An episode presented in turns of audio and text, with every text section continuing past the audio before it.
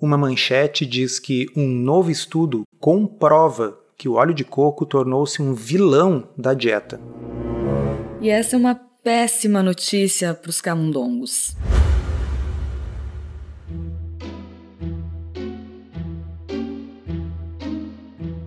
Comida sem filtro. Saúde, low carb, estilo de vida, evidências científicas e, claro, nossas opiniões.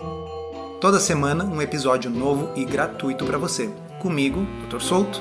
E comigo, Sari Fontana. Para ser avisado a cada novo episódio e receber as referências bibliográficas no seu e-mail, cadastre-se em drsolto.com.br/podcast.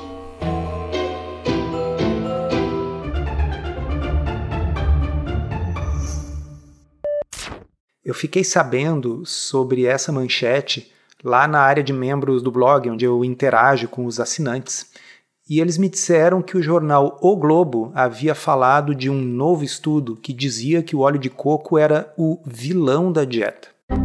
Mas calma, não precisa procurar essa manchete, essa notícia, porque ela é tão absurda que a gente vai ler uns trechos aqui para vocês, para passar raiva mesmo. Vamos passar raiva junto. Olha só. Começando pelo título.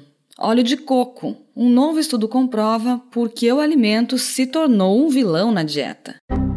Pesquisa brasileira mostra que a longo prazo, óleo de coco pode alterar mecanismos de saciedade e aumentar a produção de gordura. Quem lê tanto a manchete como essa submanchete não sabe que eles estão falando sobre camundongos. Mas olha o tempo verbal, eu sempre chamo atenção para vocês sobre esse aspecto, né? Novo estudo comprova. Primeiro, comprova está dando uma noção de certeza, mas comprova também tem uma outra implicação: o fato de que nós estamos provando de novo, que nós já sabíamos, nós estamos comprovando algo que já era sabido. Mas não é bem assim, pessoal, já vou avisando para vocês. E que se tornou um vilão da dieta Quer dizer que tem um monte de estudos mostrando que o problema da dieta das pessoas é o óleo de coco. E agora temos um estudo que comprova que ele se tornou o vilão. Eu odeio tudo nessa manchete, a começar pelo português. Então vamos lá ver o que, que eles escreveram aqui. Suplementar a alimentação com óleo de coco pode provocar alterações no consumo alimentar, maior ganho de peso, comportamento ansioso e aumento de marcadores inflamatórios no sistema nervoso central, tecido adiposo e fígado. Esse é o resultado de um estudo feito em camundongos, conduzido por pesquisadores da Universidade de Campinas, a Unicamp, e publicado na revista científica Journal of Functional Foods. Já ouviu falar dessa revista? Hum, não, na realidade não. Mas o principal problema aqui é o seguinte: quem lê isso diz assim, meu Deus, a coisa é equivalente a veneno, né? Quer dizer que engorda, altera o comportamento alimentar, cria ansiedade, aumenta a inflamação em tudo que é lugar, no sistema nervoso central, no tecido adiposo, no fígado. E quais são as evidências de que isso é um fenômeno real em pessoas? E aqui eu gostaria de abrir um parênteses e chamar atenção para quem não é da área da saúde, da área da biologia, de que quando nós não sabemos nada sobre um novo composto, sim, os estudos em animais são muito importantes. Agora, isso é muito diferente de quando nós já temos ampla informação em humanos sobre determinado composto porque aí, se a gente tem um resultado em humanos que mostra uma coisa e um resultado em roedores que mostra outra, significa que os roedores não são um bom modelo para o que acontece em humanos naquela situação específica. A gente queria ler esse estudo na íntegra para ver o que, que realmente foi publicado versus o que acabou saindo nessa reportagem. Eu ainda tenho esperança de que tenha havido algum telefone sem fio e que talvez quem escreveu a reportagem para atrair muitos cliques tenha usado esse tipo de vocabulário. Não sei, porque a gente não encontrou o estudo. De qualquer forma, eu queria deixar aqui consignado que eu acho inaceitável que um veículo de imprensa dessa monta utilize esse tipo de linguagem, sabe? Repetindo ali, pessoal, um estudo comprova que o óleo de coco tornou-se um vilão da dieta. Poxa vida, no mínimo tinha que ser um estudo em humanos, né? E eles seguem dizendo que os dados sugerem que, embora o processo seja lento e silencioso, a suplementação com óleo de coco por longos períodos pode levar a alterações importantes no metabolismo, que contribuem para o desenvolvimento de obesidade e comorbidades associadas. Bom, então agora nós vamos começar a dissecar esse assunto aí para vocês. E primeiramente, eu acho que é muito importante a gente separar os fatos dessa moda que anda por aí de colocar óleo de coco no café, que se você usar quanto mais óleo de coco melhor e que você vai emagrecer porque você está consumindo óleo de coco. A questão nossa aqui não é essa. No podcast e no blog, a gente nunca disse que as pessoas deveriam usar o óleo de coco para emagrecer, que todas as gorduras culinárias deveriam ser substituídas por óleo de coco, que o segredo da longevidade é beber óleo de coco, que precisa colocar óleo de coco no café. Então, a questão aqui é corrigir as afirmações incorretas dessa manchete, porque aí quem gosta do sabor do óleo de coco, quem prefere usar o óleo de coco como gordura culinária, que fique sabendo que pode usar e que essa manchete aqui é uma grande besteira. O fato é que o óleo de coco tem sim algumas características que são interessantes. Para começar, ele apresenta uma quantidade elevada de gordura saturada. E uma evidência disso é que ele cristaliza em temperaturas mais baixas, né? Todo mundo que mora num clima um pouco mais frio, se tiver um potinho com óleo de coco, vai observar que ele fica sólido em baixas temperaturas. Isso significa que ele tem uma alta estabilidade a temperaturas, ele demora mais para se degradar, para se oxidar e por isso ele é uma gordura estável para ser usada no preparo de alimentos que vão ser aquecidos. Além disso, ele tem uma alta concentração de triglicerídeos de cadeia média. E os triglicerídeos de cadeia média, eles são interessantes porque eles são metabolizados diretamente no fígado, produzindo corpos cetônicos. Isso significa que em dietas cetogênicas, e aqui nós estamos falando de dietas cetogênicas terapêuticas acima de tudo, pode ser uma gordura vantajosa por causa desses triglicerídeos de cadeia média. Eles são abreviados por TCM, então se você olhar nos rótulos, talvez esteja lá salientado que contém TCM e algumas pessoas não sabem o que, que significa. São esses triglicerídeos de cadeia média. E na minha opinião, a grande modinha do óleo de coco tem a ver com essa história da sua associação com dietas cetogênicas. Porque as pessoas associam dieta cetogênica com emagrecimento, Aí elas já descobrem que o óleo de coco ele é mais cetogênico e aí fazem uma conexão indevida e inapropriada de que se eu usar óleo de coco eu vou emagrecer. Tá? Então, isso não é verdade, é simplesmente uma gordura culinária que tem características próprias. Ela resiste bem à temperatura, como a Sara explicou, e para pessoas que, por exemplo, têm epilepsia ou estão fazendo dieta cetogênica para transtornos psiquiátricos, os triglicerídeos de cadeia média, oriundos do óleo de coco, podem aumentar os níveis de corpos cetônicos. Mais uma vez, não é para emagrecer. Tá, mas esse estudo foi feito então em camundongos, esse que gerou aquela manchete.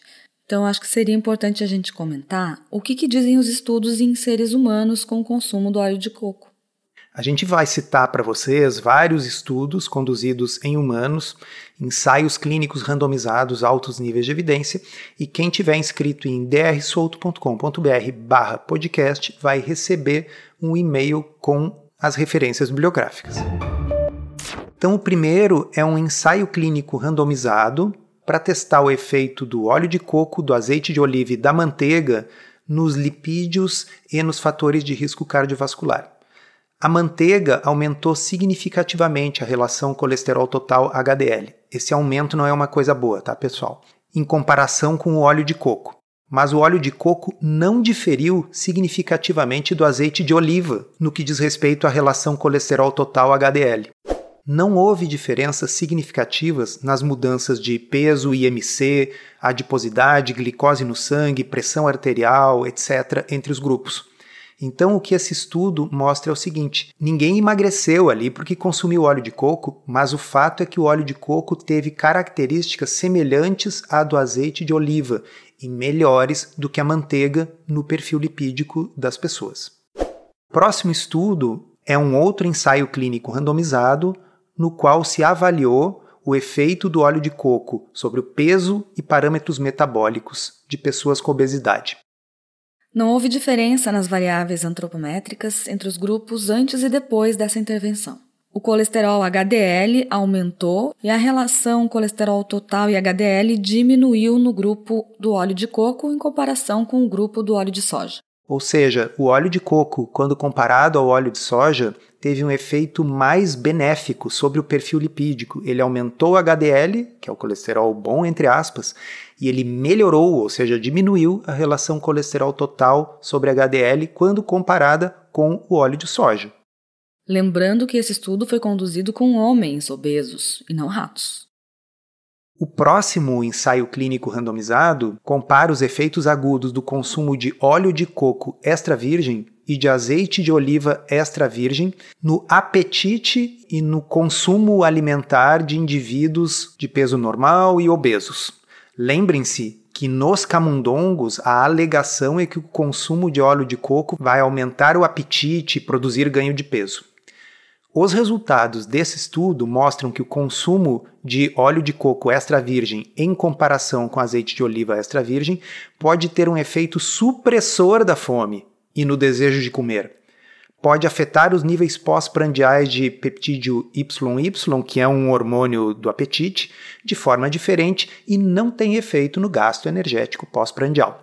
Vejam, pessoal, esse estudo não prova que consumir óleo de coco emagrece mas ele sugere uma redução do apetite, ou seja, ele sugere que possa haver um benefício, algo no sentido contrário do que aparece lá nos camundongos. Se você quer aprender a fazer low carb de um jeito certo, que funciona e sem loucuras, considere se inscrever no Podcurso. É um curso todo em áudio em que a gente responde de forma prática as 50 principais dúvidas sobre o assunto. São mais de 25 horas de conteúdo para você ouvir quando quiser com a gente e convidados especiais. Você pode conhecer os detalhes acessando drsolto.com.br barra podcurso.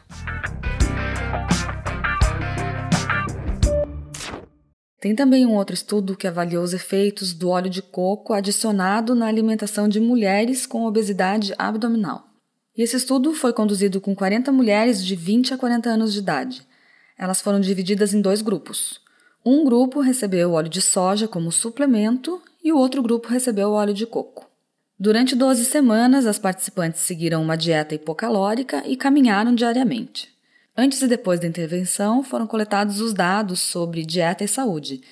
Ambos os grupos reduziram a ingestão de energia e os carboidratos, enquanto aumentaram a ingestão de proteínas e fibras. E no final desse estudo, o grupo do óleo de coco apresentou níveis mais altos de HDL e uma relação menor entre LDL e HDL. Duas coisas boas, ok? Os dois grupos tiveram reduções no IMC, que é aquele índice de massa corporal, mas apenas o grupo do óleo de coco mostrou redução na circunferência da cintura, o que eu até confesso que acho meio estranho. Mas vamos lá. O grupo do óleo de soja teve alterações desfavoráveis nos níveis de colesterol, o que não foi observado no grupo do óleo de coco. Esses resultados indicam que a suplementação com óleo de coco não afeta negativamente os níveis lipídicos e pode ajudar a reduzir a obesidade abdominal. Pode, será? Assim, eu desconheço que esse estudo tenha sido reproduzido alguma outra vez na literatura. Então isso pode ser só um achado casual, né? Às vezes acontece, pessoal, mesmo num ensaio clínico randomizado, por puro acaso, um grupo acaba com uma redução maior da circunferência abdominal do que o outro. Então, normalmente em ciência, a gente precisa de replicação quando tem um resultado surpreendente como esse. Agora, algumas coisas podem ser ditas. Depois de tudo que a gente já leu aqui para vocês de estudos. Primeiro, óleo de coco aumenta mais o HDL, o colesterol bom, e melhora mais a relação colesterol total dividido por HDL, ou seja, está associado com um perfil lipídico melhor do que as gorduras comparativas. Ele é, no mínimo, tão bom quanto o azeite de oliva como gordura culinária e certamente em nenhum estudo ele está associado com aumento de peso, inflamação, desregulação de um monte de coisas, como aconteceu naqueles camundongos. E aqui nós estamos falando de ensaios clínicos randomizados com seres humanos. Agora, o mais relevante de todos os estudos para inflamação, porque, lembrando, Essa manchete diz que o estudo comprovou os efeitos terríveis do óleo de coco e uma das coisas que eles falam é que tem aumento da inflamação, inflamação no hipotálamo, no fígado, no tecido adiposo. Pois bem, nós temos um ensaio clínico randomizado comparando dietas altas em óleo de palma ou óleo de coco ou azeite de oliva por cinco semanas em 45 indivíduos. Vamos ver o que aconteceu? não houve diferenças significativas observadas nos marcadores inflamatórios homocisteína, fator de necrose tumoral alfa, interleucina 1 beta, interleucina 6, interleucina 8, proteína C reativa ou interferon gama. Vocês entendem que não foi só um marcadorzinho, não é só proteína C reativa. Não, eles fizeram um painel de marcadores inflamatórios e o fato é que tanto faz se você usa óleo de palma, azeite de oliva ou óleo de coco. Nada dessas coisas está inflamando ninguém. E nós estamos falando de pessoas, seres humanos, não camundongos. A conclusão do estudo é assim: dietas ricas em ácidos graxos saturados, preparadas com óleo de palma, ou óleo de coco, ou azeite de oliva, não alteraram as concentrações plasmáticas pós-prandiais ou de jejum de marcadores inflamatórios selecionados. O problema é que o consumidor acaba lendo esse tipo de manchete e aí não sabe para onde correr. Vem perguntar se tem que jogar fora o óleo de coco, se é melhor voltar a cozinhar com óleo de soja. Complica, né? É, e eu particularmente acho que a imprensa tem que assumir responsabilidade em não publicar certas manchetes bizarras como essa. E o assunto, ele não é novo. Anos atrás, em 2015, eu já publiquei no blog uma postagem explicando o problema desses estudos em animais. E adivinha, o assunto era os alegados malefícios para o hipotálamo, para o cérebro, de roedores consumindo uma dieta alta em gordura saturada.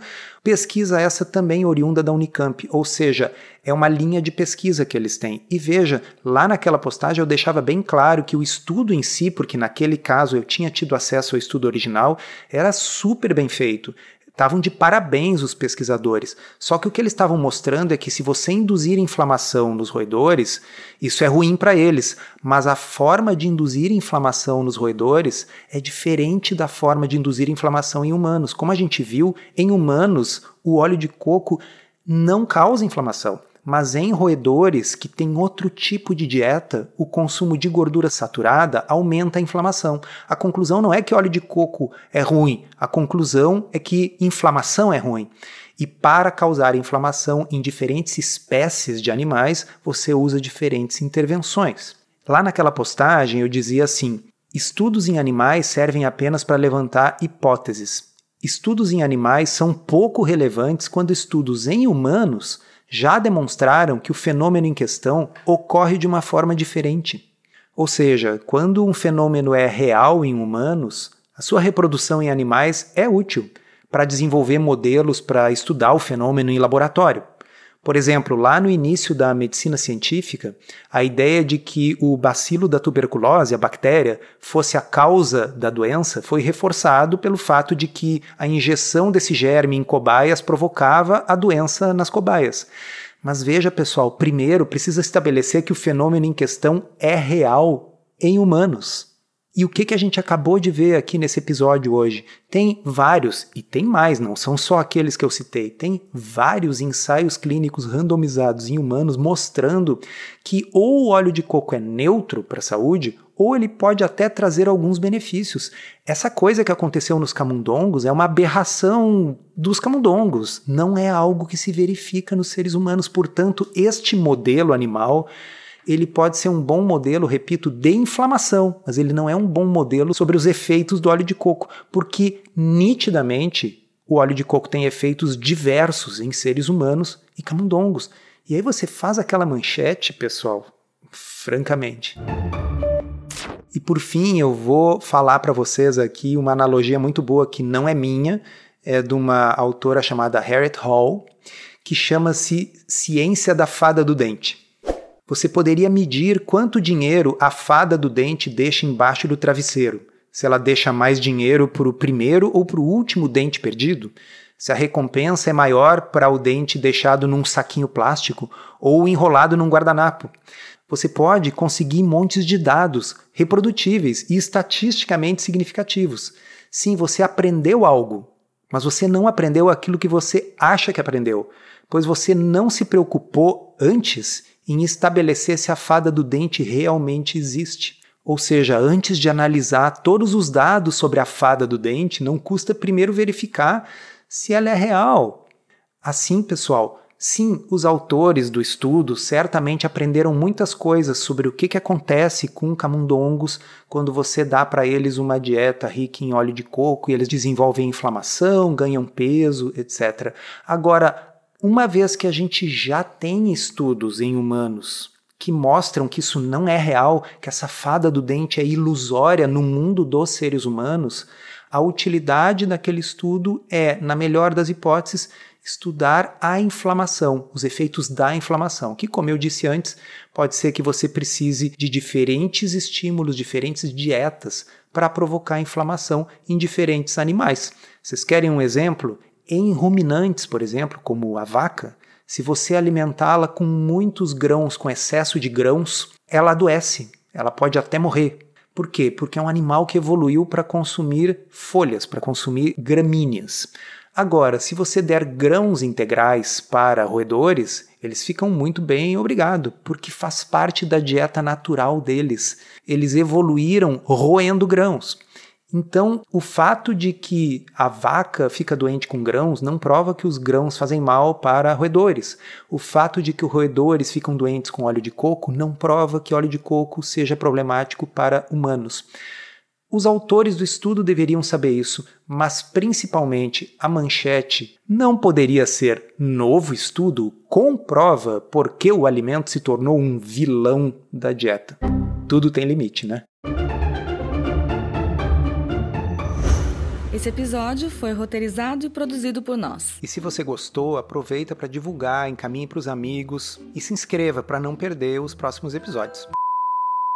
As informações contidas neste podcast são apenas para fins informativos e podem não ser apropriadas ou aplicáveis às suas circunstâncias individuais. Este podcast não fornece aconselhamento médico ou profissional e não substitui a consulta com um médico e ou nutricionista. Não use este podcast para diagnóstico ou tratamento médico. Qualquer sugestão é apenas uma recomendação geral, que não é específica para qualquer pessoa ou doença em particular.